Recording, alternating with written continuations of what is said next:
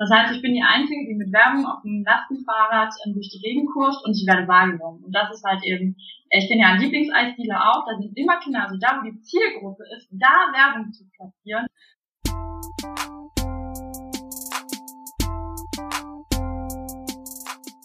Hallo und herzlich willkommen zu Vision Women Radio. Ich habe heute die Melanie bei mir zu Gast und sie hat einen Indoor-Spielplatz und möchte sich jetzt gern einmal vorstellen.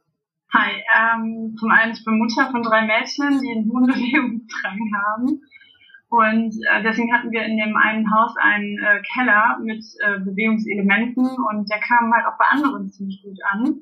Ja.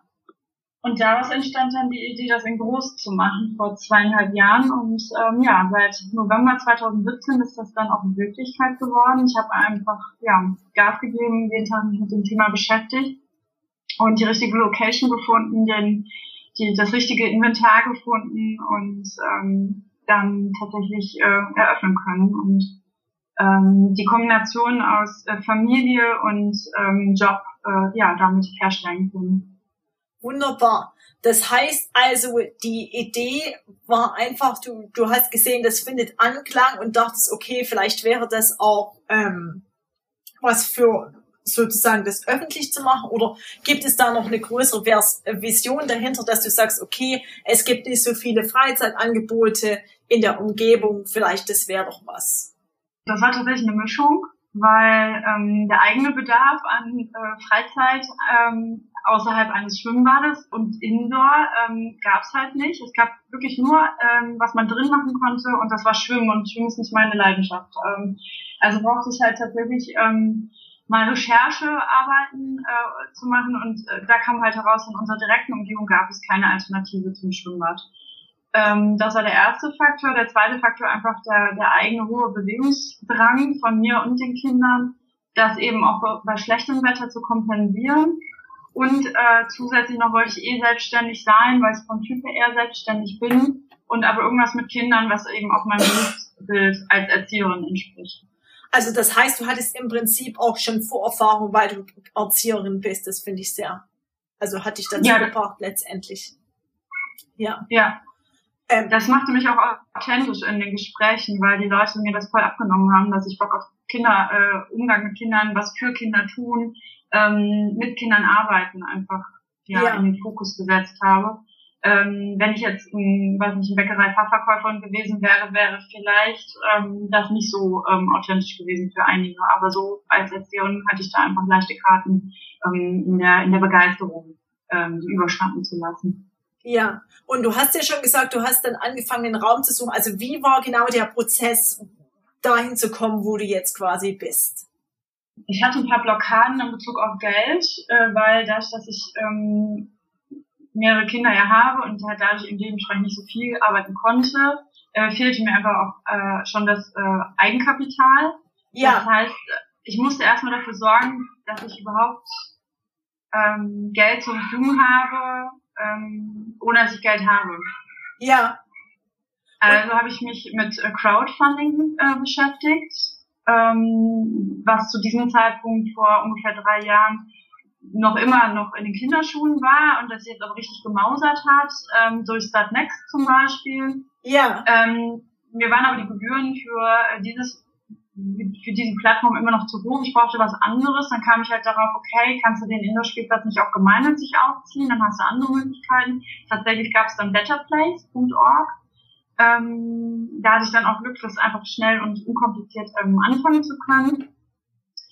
Ähm, dann hatte ich mich halt weiter mit dem Thema beschäftigt, wie kann ich eine Finanzierung auch unabhängig von Spendengeldern leisten.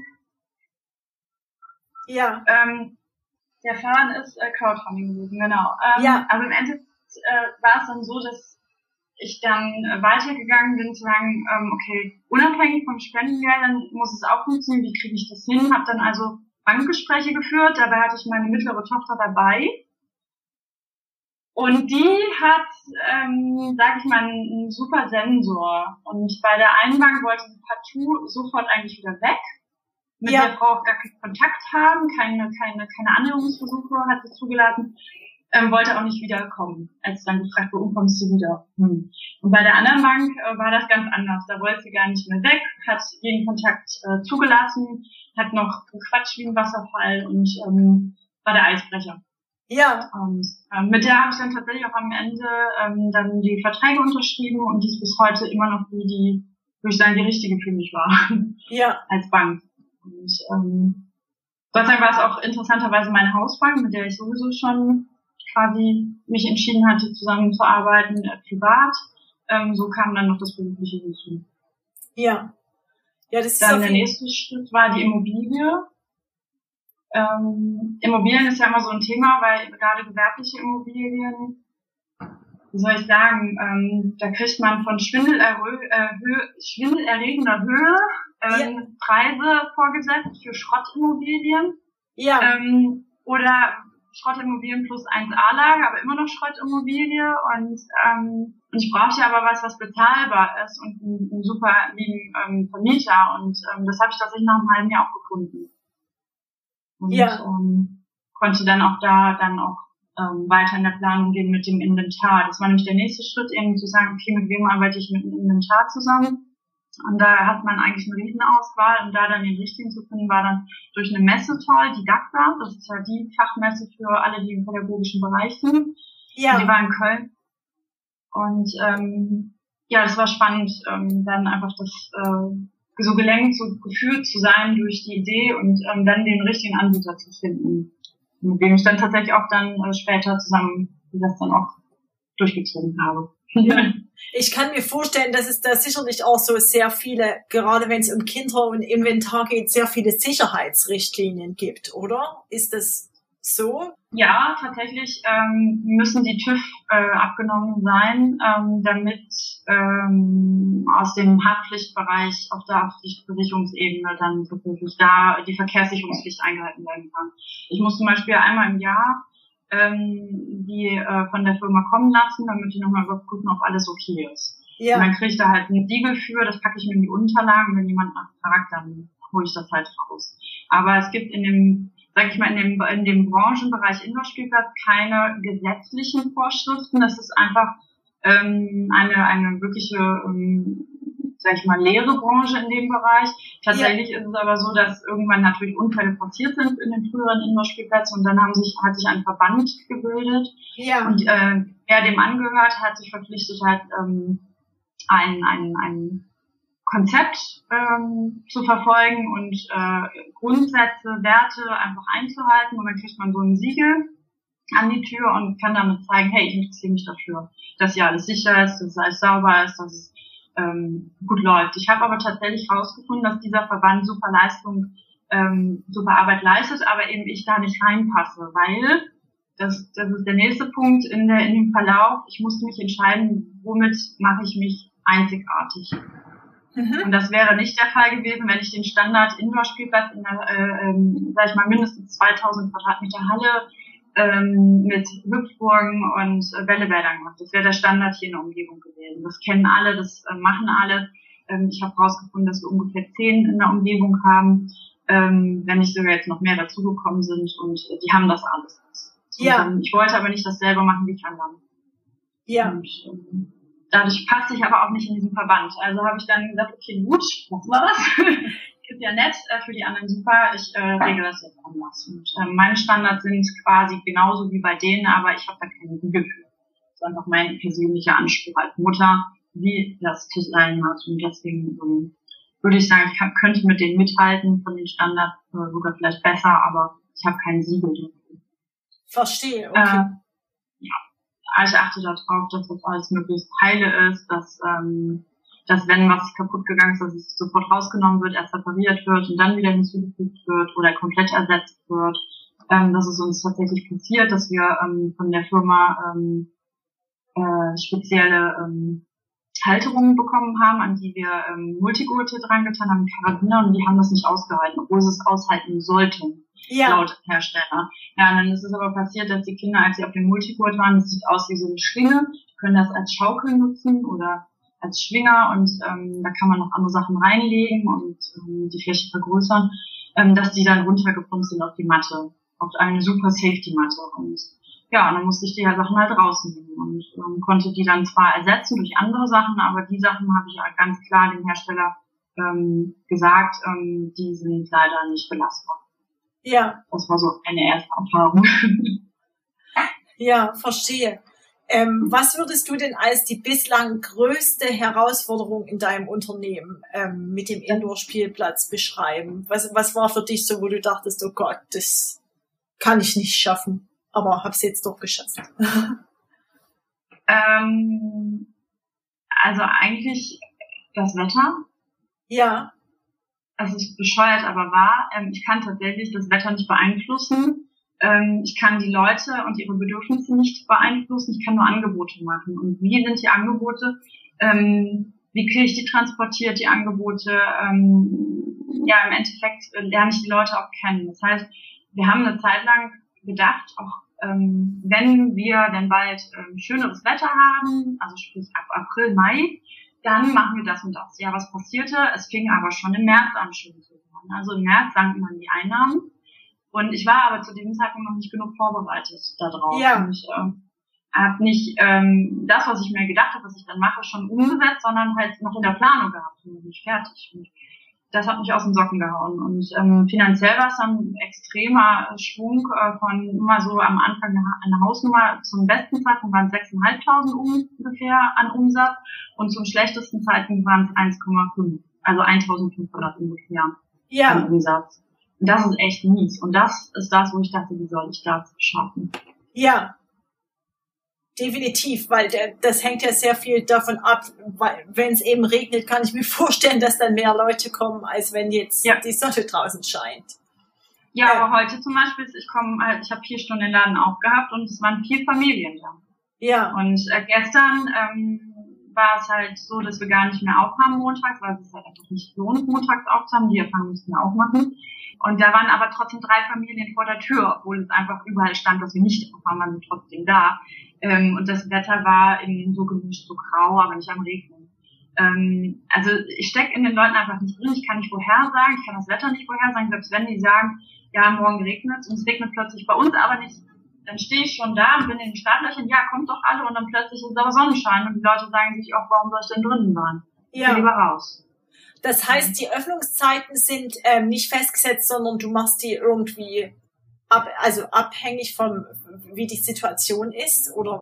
Ja, wir haben probiert. Also wir hatten tatsächlich im März ähm, zwei Wochen lang jeden Tag nach wie vor auf. Und dann ja. ist es aber passiert, dass die Leute nicht kamen. Und dann haben wir uns auch gesagt, okay, also wenn es 20 Grad sind und die Sonne scheint, kommt keiner okay, gut, nehmen wir auf, dann sparen wir auch Geld, weil dann muss ja keiner da bereitgestellt werden als Mitarbeiter, bezahlt werden, Strom muss nicht verbraucht werden, Wasser und so weiter. Das wird dann alles einfach nicht genutzt. So. Und ähm, dann haben wir das tatsächlich gemacht, dass wir, wenn gutes Wetter ist, eben ab 20 Grad, Sonne und so, ähm, haben wir zu. Und äh, wenn das Wetter gemischt und, und ähm, schlecht ist, dann haben wir auf jeden Fall auf. Ja. Ja, das war äh, bis vor einer Woche so. Also ja. zwischen April und äh, Anfang August, also vier Monate, haben wir genau das ausprobiert.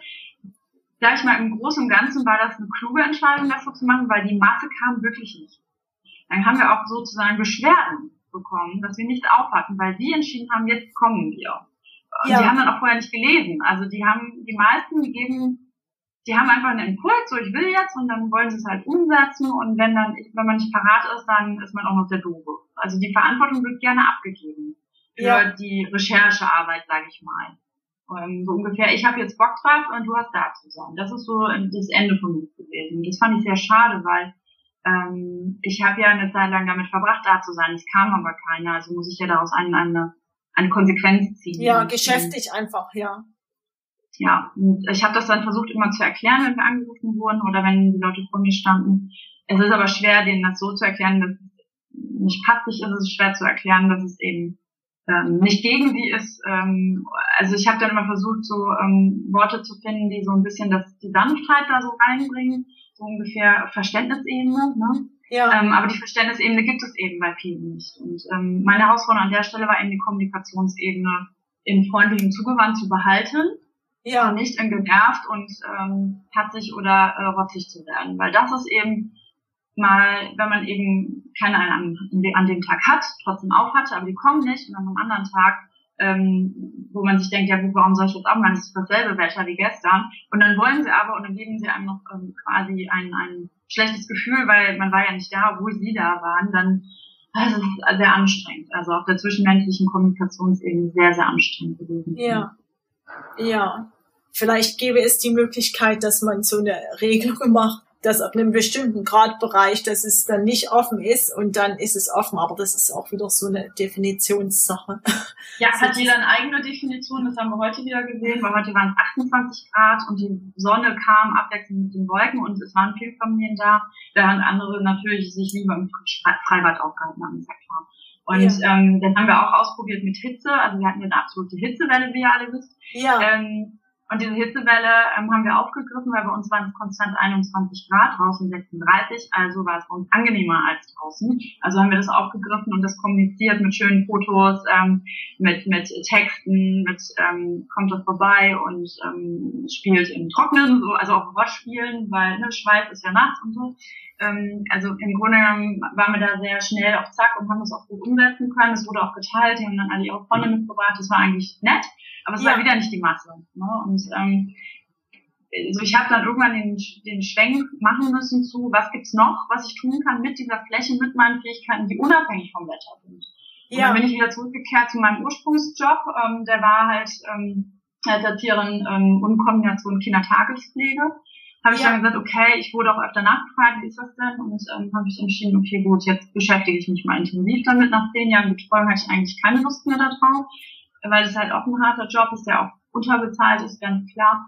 Ähm, und wollte da jetzt eigentlich nicht mehr so dran und habe dann aber auch gesehen, was für ein Bedarf da ist und was für ein Potenzial mir das einfach in, in Unabhängigkeit vom Wetter bringt. Ja. Und habe dann mich damit intensiv auseinandergesetzt, habe nochmal die Vorteile hervorgehoben, habe mich dann mit den Jugendämtern, die wir angrenzend haben, ähm, beschäftigt und haben tatsächlich dann was gestrickt, sodass ich mich völlig nur in dieser Rolle äh, hänge oder ähm, überfordert werde, im Endeffekt auch zeitlich, weil viele auch Vollzeitplätze wollen. Ich kann keine Vollzeitplätze bieten, also wurden wir bei 15 bis 20 Stunden dann am Ende fündig.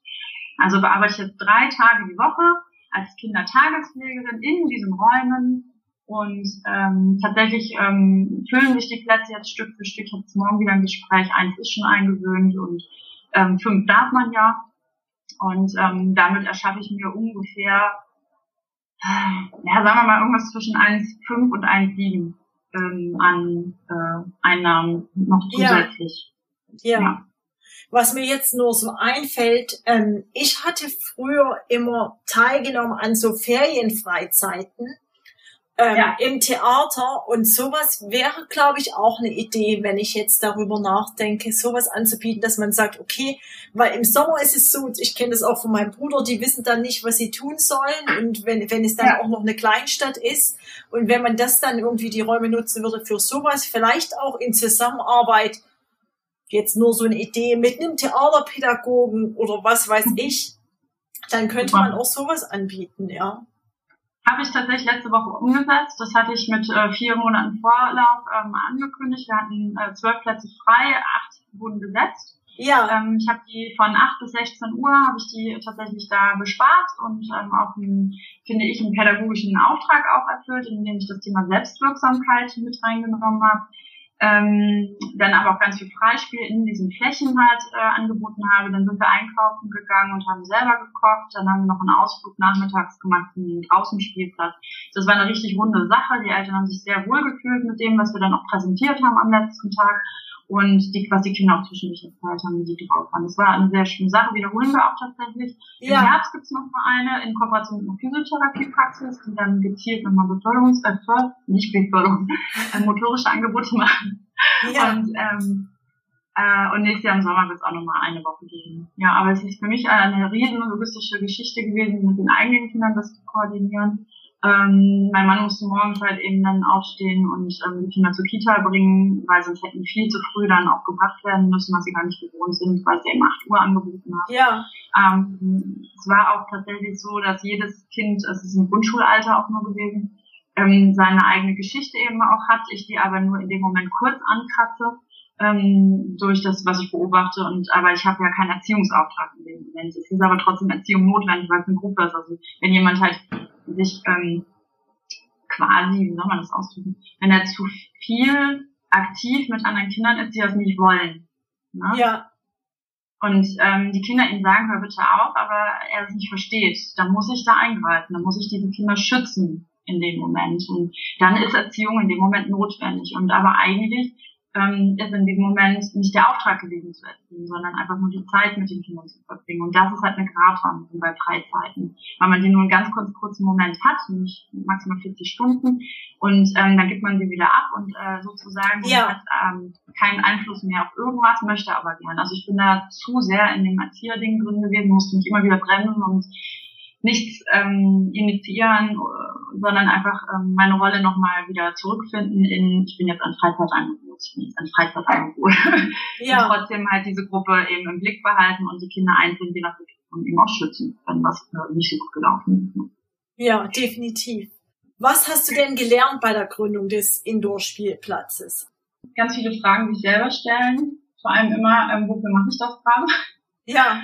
ähm, die Motivation einfach zu kennen, warum mache ich das jetzt einfach? Und ähm, wenn man eine schlechte Phase hat, ähm, sich immer wieder zu fragen, ähm, wofür mache ich das jetzt eigentlich gerade? Ja. Weil nur dann hält man durch. Ähm, auch Geduld. Ich bin kein vom Typ aus kein geduldiger Mensch. Ich bin eher ungeduldig. Und alles muss schnell sein. Wenn ich eine Idee habe, muss sie sofort umgesetzt werden. Ich brauche also sehr viel Geduld. Manche Sachen funktionieren wirklich flugartig, so zack und zack ist es erledigt, oder manche Sachen brauchen einfach Zeit. Und wenn ich dazu ungeduldig bin, versaue ich mir diese Situation auch. Ja. Und das musste ich halt am, am, als, aus der persönlichen Ebene lernen, Geduld zu haben und immer ähm, mit meiner Motivation äh, in, in Fragestellung zu bleiben. Und was ich auf der wirtschaftlichen Ebene gelernt habe, ist, ähm, die richtigen Leute zur richtigen Zeit ähm, mit den richtigen Fragen zu kennen. Weil ähm, ich kann nicht alles wissen, ich muss auch nicht alles wissen, aber ich muss wissen, wen ich fragen kann, ja. damit es weitergeht. Und da ist es super zu netzwerken. Und das hat mir sehr viel Spaß gemacht, mache ich immer noch gern. Ich nutze die Angebote meiner Umgebung, das sprich von Köln, ähm, zu netzwerken, weil dann lernt man eben genau die Leute kennen, die einen im nächsten Mal, in der nächsten Situation weiterbringen. Und wiederum kann ich wieder Mehrwert erschaffen, weil ich dann jemand anderen zu einem anderen Zeitpunkt auch wieder weiterbringen kann. Ja. Und das ist äh, das Geniale einfach im Netzwerken, dass man sich weiterbringt. Definitiv. Ähm, auf der Frauenebene ist es spannend gewesen zu wissen, dass ähm, Frauen gründen, dass, dass das auf dem Land anders wahrgenommen wird, dass Frauen das machen und warum sie es machen und dass man eigentlich gar nicht so sehr ernst genommen wird. Ja. Ähm, so, auch vom Alter her, ich sehe nicht so aus, wie ich alt bin. Ich bin äh, 34, sehe aber aus wie meistens sagen fragen die Leute, ob ich 25 bin. Ähm, dann kriegen die voll äh, Entgleiser im Gesicht, wenn ich dann auch noch sage, ich habe drei Kinder. Und eine Mega-Entglasung im Gesicht ähm, sieht man dann, äh, wenn dann gesagt wird, ja, das ist meine Idee gewesen, ich habe das selber hier auf die Beine gestellt. Weil ich habe eine Mitarbeiterin, die ist älter als ich und äh, die hat auch zwei Kinder und ist eine ganz tolle Frau und sie wirkt, ähm, also man könnte ihr glauben, dass es ihr Laden ist, weil sie einfach so selbstverständlich und so, sie ist von Anfang an dabei gewesen und so weiter, also ist ganz toll. Ähm, nur wenn ich in den Raum komme und dann mit ihr in dieses Gespräch gehe und die Leute beobachten und fragen uns am Ende dann, ähm, ach, das ist also ähm, ihre Mitarbeiterin und wir gucken uns an und grinsen und dabei ja. ist umgekehrt, weil ich bin dazugekommen, bin Chefin und äh, sie ist da und ich löse sie jetzt ab und das heißt also, und vor allem Männer haben wir gesprochen, so als Ältere. Ähm, die sind dann immer irritiert gewesen. Und, ähm, ach, sie sind aber mutig, kam dann auch immer so ein Spruch von, ähm, ja. Das durfte ich dann so auch lernen, dass, ähm, dass ich ähm, ja belächelt werde oder eben nicht ernst genommen oder nicht wahrgenommen werde als ähm, ja ich habe es gemacht. Ähm, dann cool zu bleiben und nicht das persönlich zu nehmen, ähm, das zu belächeln im Sinne von humorvoll, nicht im Sinne von arrogant. Ähm, und ähm, für Überraschung gut zu sein, weil ähm, wenn keiner damit, damit rechnet, dann ist es ja ein positiver Überraschungseffekt und kein negativer. Definitiv. Ähm, also ja. genieße ich dann auch eigentlich diese Überraschungsmomente. Ja. Ich finde es, finde es so schön, dass du das sagst. Ich höre das von sehr vielen mit diesem nicht ernst genommen werden. Und da liegt noch ein weiter Weg vor uns, das sozusagen zu normalisieren, ja dass, dass ja. man eben ernst genommen wird. Und ich finde es sehr wichtig, dass es so viele tolle Frauen gibt, die das eben anpacken. Was ich da hinzufügen kann, ist auch, ähm, umso ernster man sich selber mit dem nimmt, was man tut, umso ernster kann auch jemand anderes annehmen. Und wobei Ernst wiederum lustig ist, weil Ernst kommt raus, du bist so ein Ziel fällt mir immer dazu ein, sondern im Sinne von auch, ähm, respektvoll ähm, ja. zu nehmen. Ne, also mir, mir gefällt es viel lieber, wenn jemand Respekt davor hat, was ich mache, als dass er mich ernst nimmt. Ähm, weil Ernst eigentlich irgendwie so, ich weiß nicht, aus der Grundschulzeit, boah, jetzt beginnt der Ernst des Lebens so, das finde ich immer so, hm, Fragezeichen, was soll das jetzt? Ja. Und das ist bei den Gründen ja auch, ist ja auch das erste Mal, dass man ne, die Füße in die Gründerzwiebel setzt und ähm, ja, äh, von daher respektvoll. Also ich würde gerne respektvoll behandelt werden. Es funktioniert aber am besten, wenn ich selber mit mir respektvoll umgehe. Also ich spiele selber mit Wertschätzen dafür, dass ich es gemacht habe und ich falsch bin. Ähm, dass ich überhaupt ähm, ja, gewagt habe, aus der Sicherheitszone Angestelltenverhältnis in die Unwegsamkeit eines äh, Gründens äh, äh, zu gehen. Und, ähm, und was mir auch nochmal einfällt, ist, ähm, wenn man einen Partner hat, das ist ja auch nochmal nicht selbstverständlich, dass Frauen automatisch Partner haben, wenn sie Kinder haben. Ähm, aber wenn wir, wenn wir einen Partner haben und ähm, wir gründen mit Familie, da geht viel kaputt, haben wir gemerkt. Wir hatten auch eine Krise äh, als Paar. Und ähm, ja.